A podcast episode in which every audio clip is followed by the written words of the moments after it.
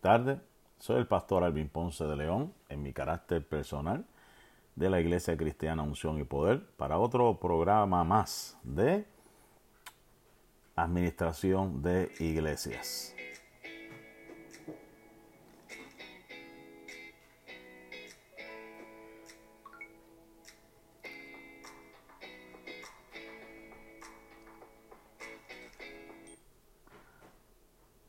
Bien, vamos entonces a, seguir este programa como teníamos ya planificado para hablar acerca de concilios, de iglesias, también los beneficios de estar en un concilio, eh, las desventajas de estar en un concilio, los beneficios de ser afiliado, los eh, no beneficios de ser afiliados el ser autónomo, ¿verdad? Vamos a hablar de estas tres cositas y después vamos a estar hablando de lo que nos habíamos quedado con respecto a lo que son las eh, minutas.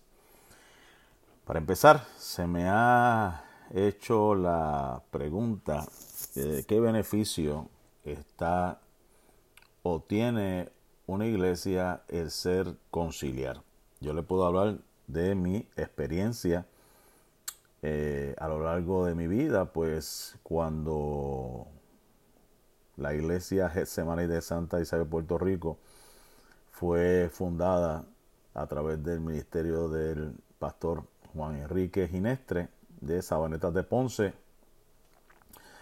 eh, pues la iglesia se fundó, una iglesia independiente, y por muchos años estuvo el reverendo Arnaldo Torres, y después del reverendo Arnaldo Torres, pues surgió la figura del reverendo Fran Ferrer.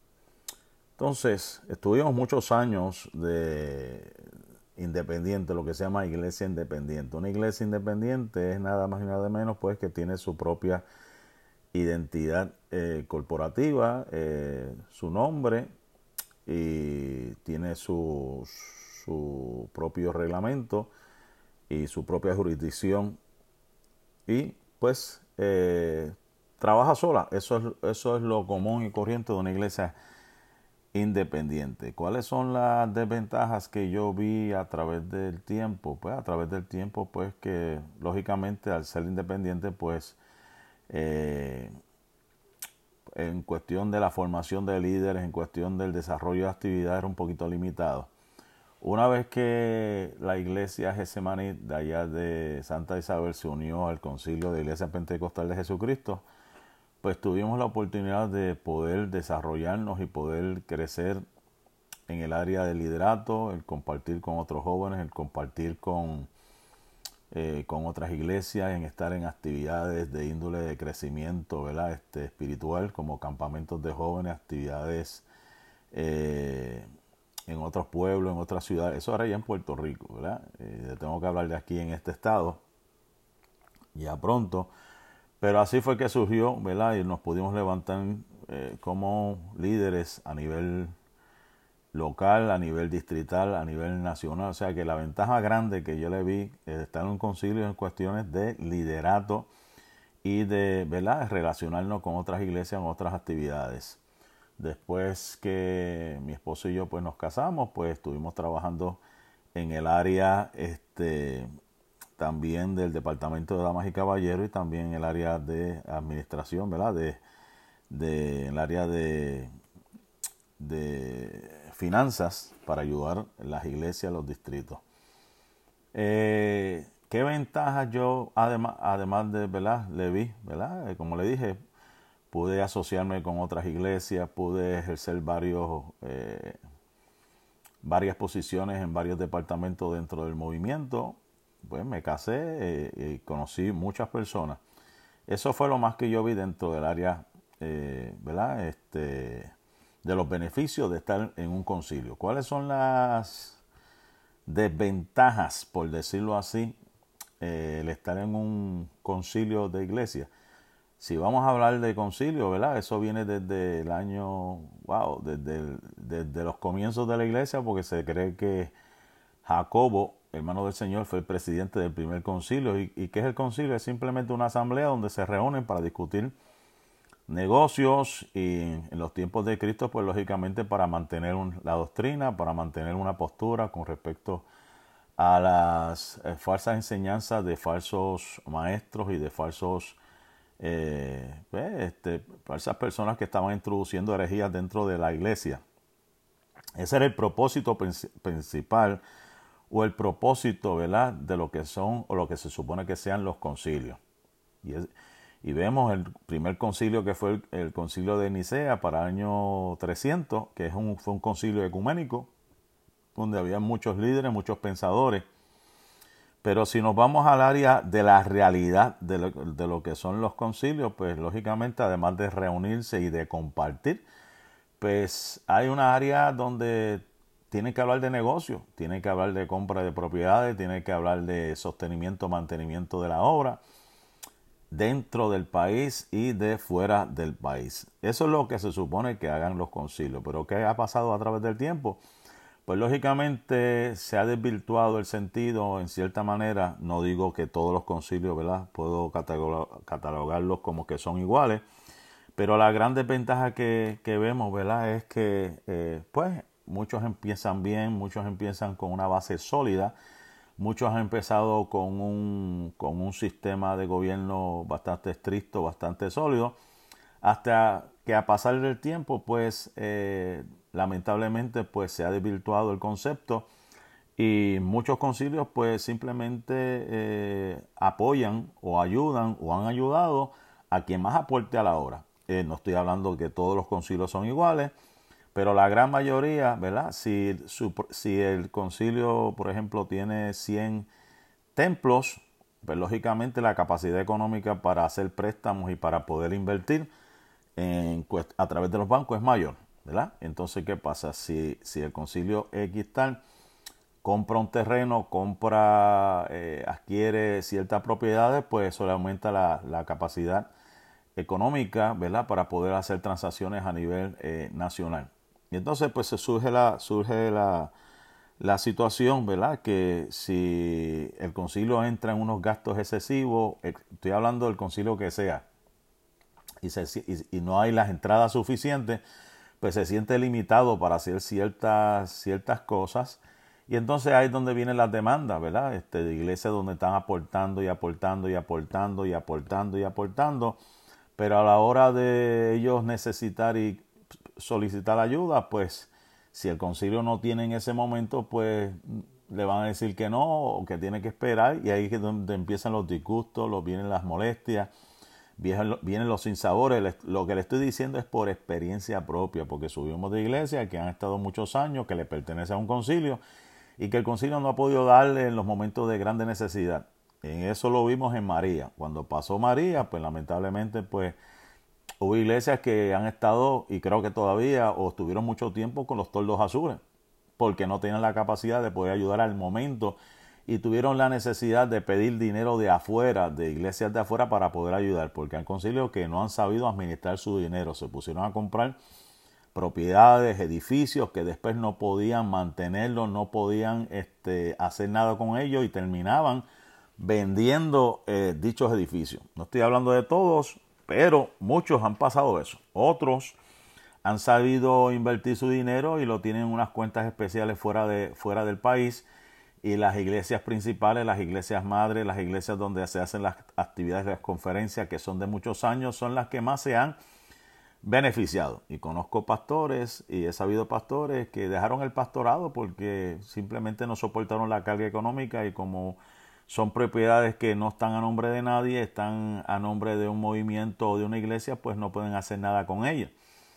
Otros pastores cometieron el error, y lo digo porque eh, me consta de, esa situación donde empezaron bien en un local pequeño, pero quisieron expandir, quisieron este, tener una propiedad más grande, pero no tenían la, la, suficiencia económica o no tenían la fuente, la, economía eh, suficiente para poder este, eh, comprar y decidieron unirse a un concilio, ¿verdad? Entonces, el unirse a un concilio requería de que el nombre del, del concilio estuviese en algún eh, como parte de las escrituras. Y eso nos consta de que ha habido iglesias que después de construir y pedirle la firma al concilio, al no poder pagar, pues lógicamente el responsable es el concilio, X, no estoy hablando de un concilio en específico, eso ha pasado, y al el concilio ser el codeudor, pues el concilio termina, ¿verdad? Este, eh, pagando y adquiere la propiedad, ¿verdad? Esas son algunas de las cositas que hemos visto. Eh, y por otra parte, pues hay concilios, lamentablemente, donde pues tienen sus reglamentos del 1900, vaya, de los, ah, eh, empezando los 1900, que no han tenido mucha revisión o no han tenido mucho cambio porque la gente se ha adaptado y se ha acoplado a que esos reglamentos se queden así. Pero como estamos viviendo un tiempo que aunque la Biblia no cambia, el hombre ha cambiado, pues el hombre pues ha decidido prácticamente estar dentro de los concilios. Hay gente que ha decidido estar dentro de los concilios en una forma autónoma. O sea, cuando digo autónoma, lo que quiero decir es que aunque están dentro del concilio, no le importa o no se someten a los reglamentos, a la dogmática que exige dicho concilio. Me consta por experiencia que eso ha sucedido, ¿verdad? Eso ha sucedido donde hay un reglamento existente y como no hay una base sólida para sostener eh, algunas prácticas, ¿verdad?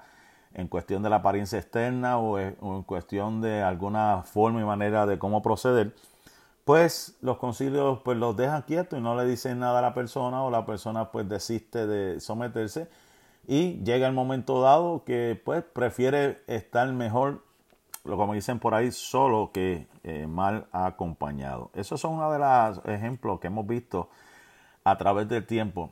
En el caso nuestro, como le dije, estuve mucho tiempo a nivel conciliar. Me encanta, me gusta eh, trabajar con, con, personas, asociarme, pero cuando llega la, la, el área administrativa, y ahí es donde eh, como dicen por ahí, este, mi papá me enseñó un gran refrán que se llama compay, compay, pero las gallinas van a ser reales. Pues nos encontramos con varias dificultades, ¿verdad?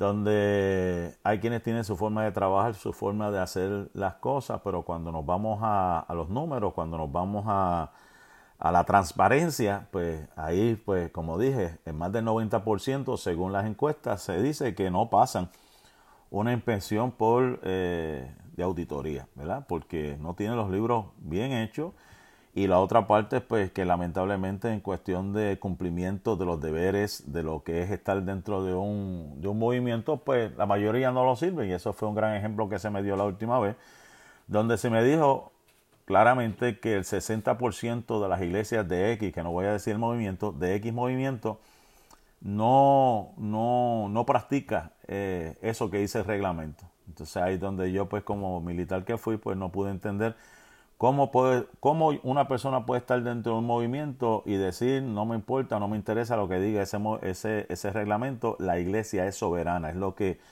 este, muchos se han acogido y yo digo bueno o, o estamos en el o vivimos todo el reglamento completo o salte de ahí porque ahí tú no puedes estar a sabienda de que hay un reglamento y tú no lo quieres cumplir.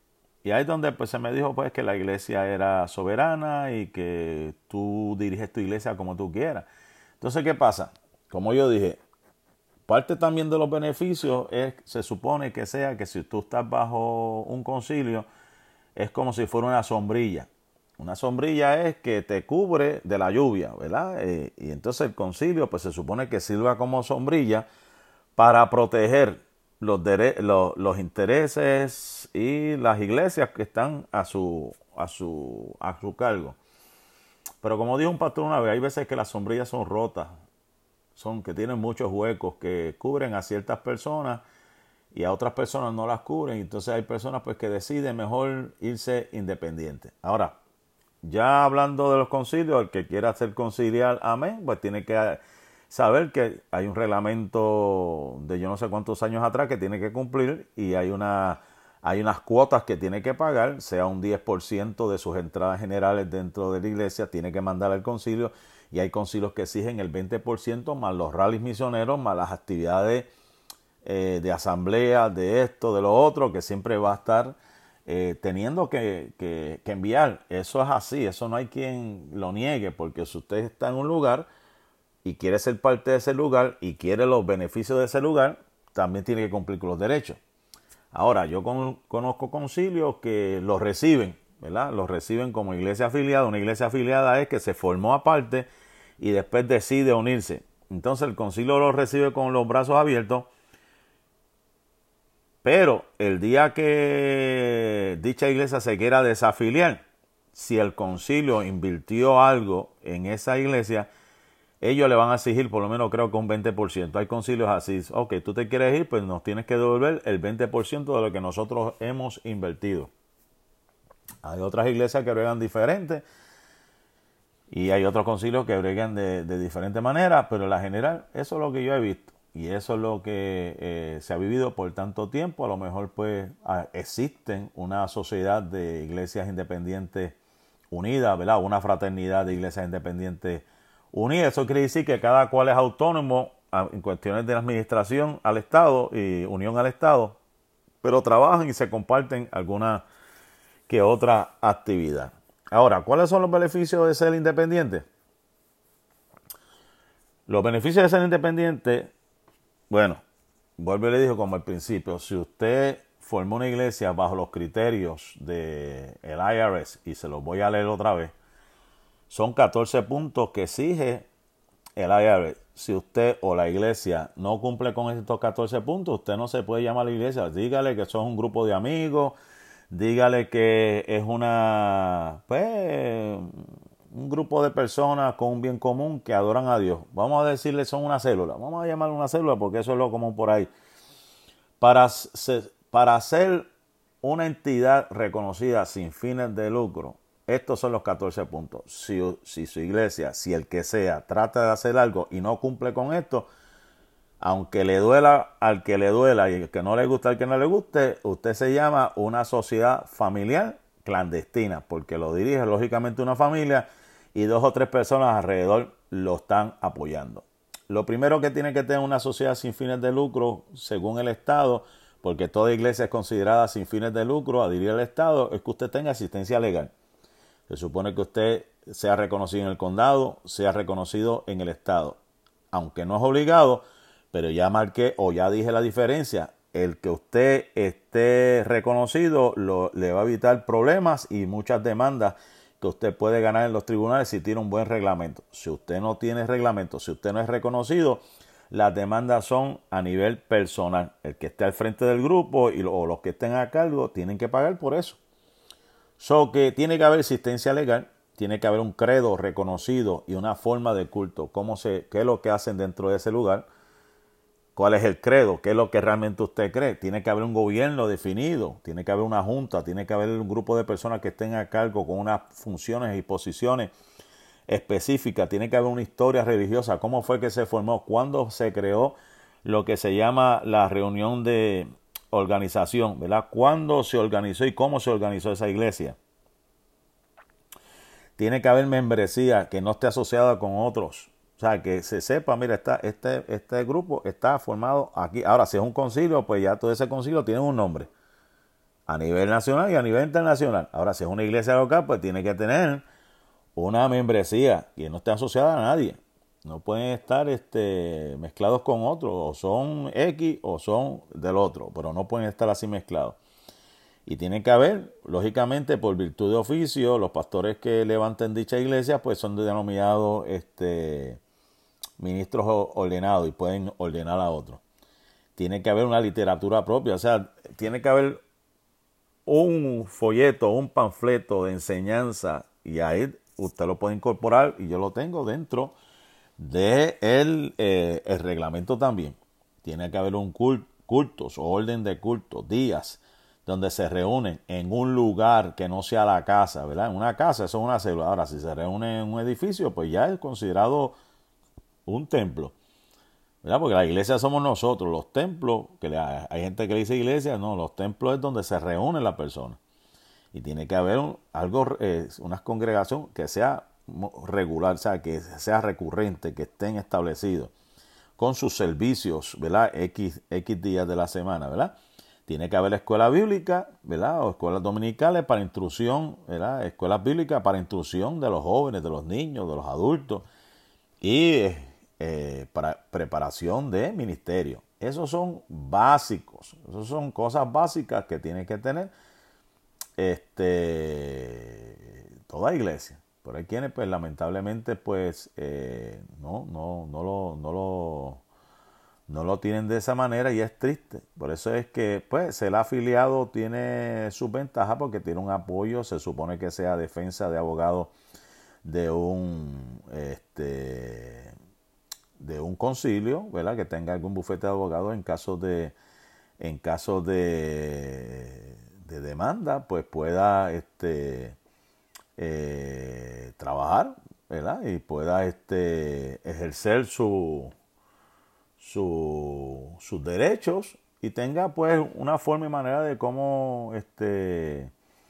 eh, defenderse, porque es que esa es la palabra, este, tenga que defenderse. Ahora, como dije, nosotros como, como iglesia, pues tenemos nuestros abogados, somos una iglesia autónoma, somos una iglesia este, independiente, ¿verdad? Y ahí es donde nosotros pues eh, nos, nos, refugiamos en que pues tenemos la Biblia como nuestra norma de fe y de conducta, pero también tenemos unos abogados que nos representan en caso de cualquier demanda, ¿verdad? Porque como hoy en día todo se vive a, base de, demanda y hay gente que es loco con, ¿verdad? Este, en esa cuestión de, de, de demandar, pues lógicamente cuando usted va a una corte, el juez no le va a pedir, no le va a pedir la Biblia, el juez le va a pedir su libro corporativo, ¿verdad? Le va a pedir este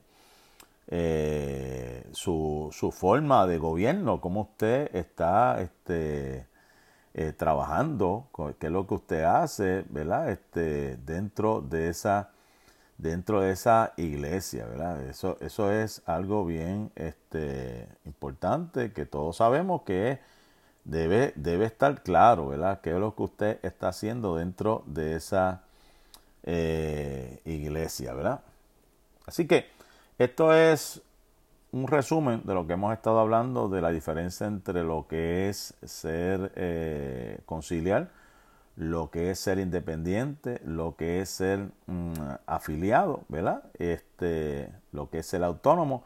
Prácticamente aquí en Estados Unidos, pues aunque hay muchos concilios, pues muchos concilios han decidido que sus iglesias que tienen a cargo, ¿verdad? Sean autónomas también. ¿Por qué?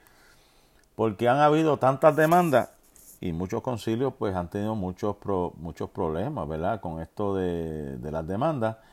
Y lo que han hecho es que, que cada iglesia tenga su propio número patronal. Y al tener su propio número patronal, pues lógicamente pues no demandan al concilio, demandan a la iglesia. Por eso es que pues los concilios se, se, se han como digo yo, se han sacudido de que alguien, por ejemplo, tenga un accidente de una guagua de iglesia y en vez de ese vehículo que está a nombre de, la iglesia demanden al concilio, pues demanden a la iglesia y la iglesia se haga responsable, que eso yo lo encuentro, lo encuentro justo, ¿verdad? Que sea así. Ahora también, pues están los casos donde eh, dentro de esa corporación, porque se supone que el concilio es una sombrilla corporativa, pero hay muchas que son rotas y que le dan sombra a unos sí, a unos no. Pero ahora, dentro de las iglesias locales, pues usted puede buscar asesoría de contables, asesoría de, de, eh, de abogados y hacerse, ¿verdad? Además de lo local, lo estatal, pero también hacerse de lo federal. Y lo federal o a través de un abogado, usted puede conseguir lo que se llama la 501C3, que es algo que le hemos estado diciendo que es bien beneficioso porque eso lo libra de pagar taxes y de auditoría. O perdón, de estar dando informes anualmente. Usted lo único que tiene que estar preparado para una auditoría anual, ¿verdad? Pero usted no está obligado a hacer ningún tipo de informe. Ahora, los que son franquicias, o sea, los que no son este 501 tiene que rendir un informe. Ahora, ahora me enteré, no sé si cuán cierto sea, pero hay que investigar que supuestamente la 1099K la pusieron on hold, o sea, la aguantaron hasta el año que viene. Y esa era una forma que va a llegar a toda iglesia que recibe dinero, más de 600 dólares, ¿verdad? Transacciones a través de Zelle, a través de Cash App, a través de PayPal, ¿verdad? Ahí, el, gobierno está monitoreando todo este asunto. Amén. Así que para ir ya terminando en el día de hoy, eh, le quiero hablar rapidito acerca de las minutas, que creo que ahí fue donde nos quedamos, que son las minutas, pues. Lógicamente, eh, como una iglesia responsable, una iglesia que realmente quiere hacer las cosas en el orden, las iglesias irresponsables por ahí que sacan el dinero del gasofilazo y se ponen a pagar cosas que no tienen un contable, que no tienen este un sistema de contabilidad, que hacen el dinero lo que da la gana y pagan como le da la gana, no reportan nada y todo lo pagan en cash, eso esto no lo van a ver. Ahora, cuando hay una iglesia responsable que tiene, ¿verdad? Este las cosas claras como con, el libro corporativo y tiene todas las resoluciones, las minutas, bien, parte de la historia eh, va a estar escrita de esa manera, ¿verdad? Unas notas que ahí donde se toman las decisiones que se hace en la Junta de Directores de Asamblea y ahí están los documentos más importantes de la iglesia, están escritas y son bien cruciales porque son la historia y memoria de la iglesia. Y ahí es donde pues sabemos que el IRS tiene la autoridad de suspender o quitar la exención contributiva si hay fraude y si ese fraude puede ser que las minutas no estén bien organizadas o firmadas adecuadamente de acuerdo al reglamento del IES. En este caso de una demanda tenemos que ir a corte. El juez lo primero que revisa son las minutas. ¿Para qué? Para ver si los negocios se están sujetando de acuerdo a lo que estipula el reglamento de la iglesia. Si se descubre que no es así, el caso se pierde de inmediato y los líderes de la iglesia serán los responsables de pagar la multa o la sentencia que se imponga. El segundo documento que el juez busca son las minutas o reuniones organizacionales, o sea, el nacimiento de la iglesia, si está o, mal hecha, eso, eso va a ser ahí un flag donde van a tener problemas la iglesia. Y ahí donde también se habla de la continuidad de la iglesia para líderes futuros, nuevos pastores que surjan, sepa del origen de la iglesia. Y hay un formato para todo esto. Tiene que notificarse, ¿verdad? Todos estos asuntos que se van a discutir a la Junta no menos de 15 días que sea todo lo legal y no haya nada fraudulento. Tiene que estar eh, de acuerdo, ¿verdad? Y si, se llega a la reunión y alguien está en desacuerdo o, se da cuenta de algún error, algún problema, hay que aclararlo antes de proceder a cualquier este eh, a cualquier decisión en medio de la junta que o de la reunión que estén tomando, ¿verdad? Y si se va a cancelar o si la persona va a ausentarse, pues tiene que decirlo, ¿verdad? Para que se tome nota de quién está, quién no está dentro de esa reunión. Lógicamente, esa minuta tiene que estar el, encabezado de la iglesia, el nombre de la iglesia, la dirección de la iglesia, la fecha que se hizo la reunión, la hora, ¿verdad? El lugar, el logo, tiene que haber un logo, los nombres de los que están presentes y sus títulos, y tiene que haber, ¿verdad? Eh, las decisiones que se, se hizo a manera de resolución firmado por el presidente y secundado por alguna otra persona como la secretaria. Pues en esas minutas pueden haber resoluciones, que es la forma en que se escriben las decisiones por los directores.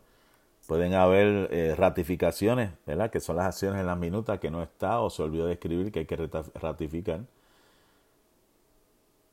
Y hasta ahí son las eh, minutas, ¿verdad? Usted cualquier pregunta que, que tenga, cualquier duda que, que tenga, ¿verdad? Aquí están los teléfonos, déjame ponerlo por aquí otra vez, los teléfonos nuestros están aquí, 254 371 2074 y 254 768 3996. Pues entonces, hasta aquí esta sexta edición, este sexto episodio, ¿verdad? De administración de iglesia. Acuérdese, ¿verdad?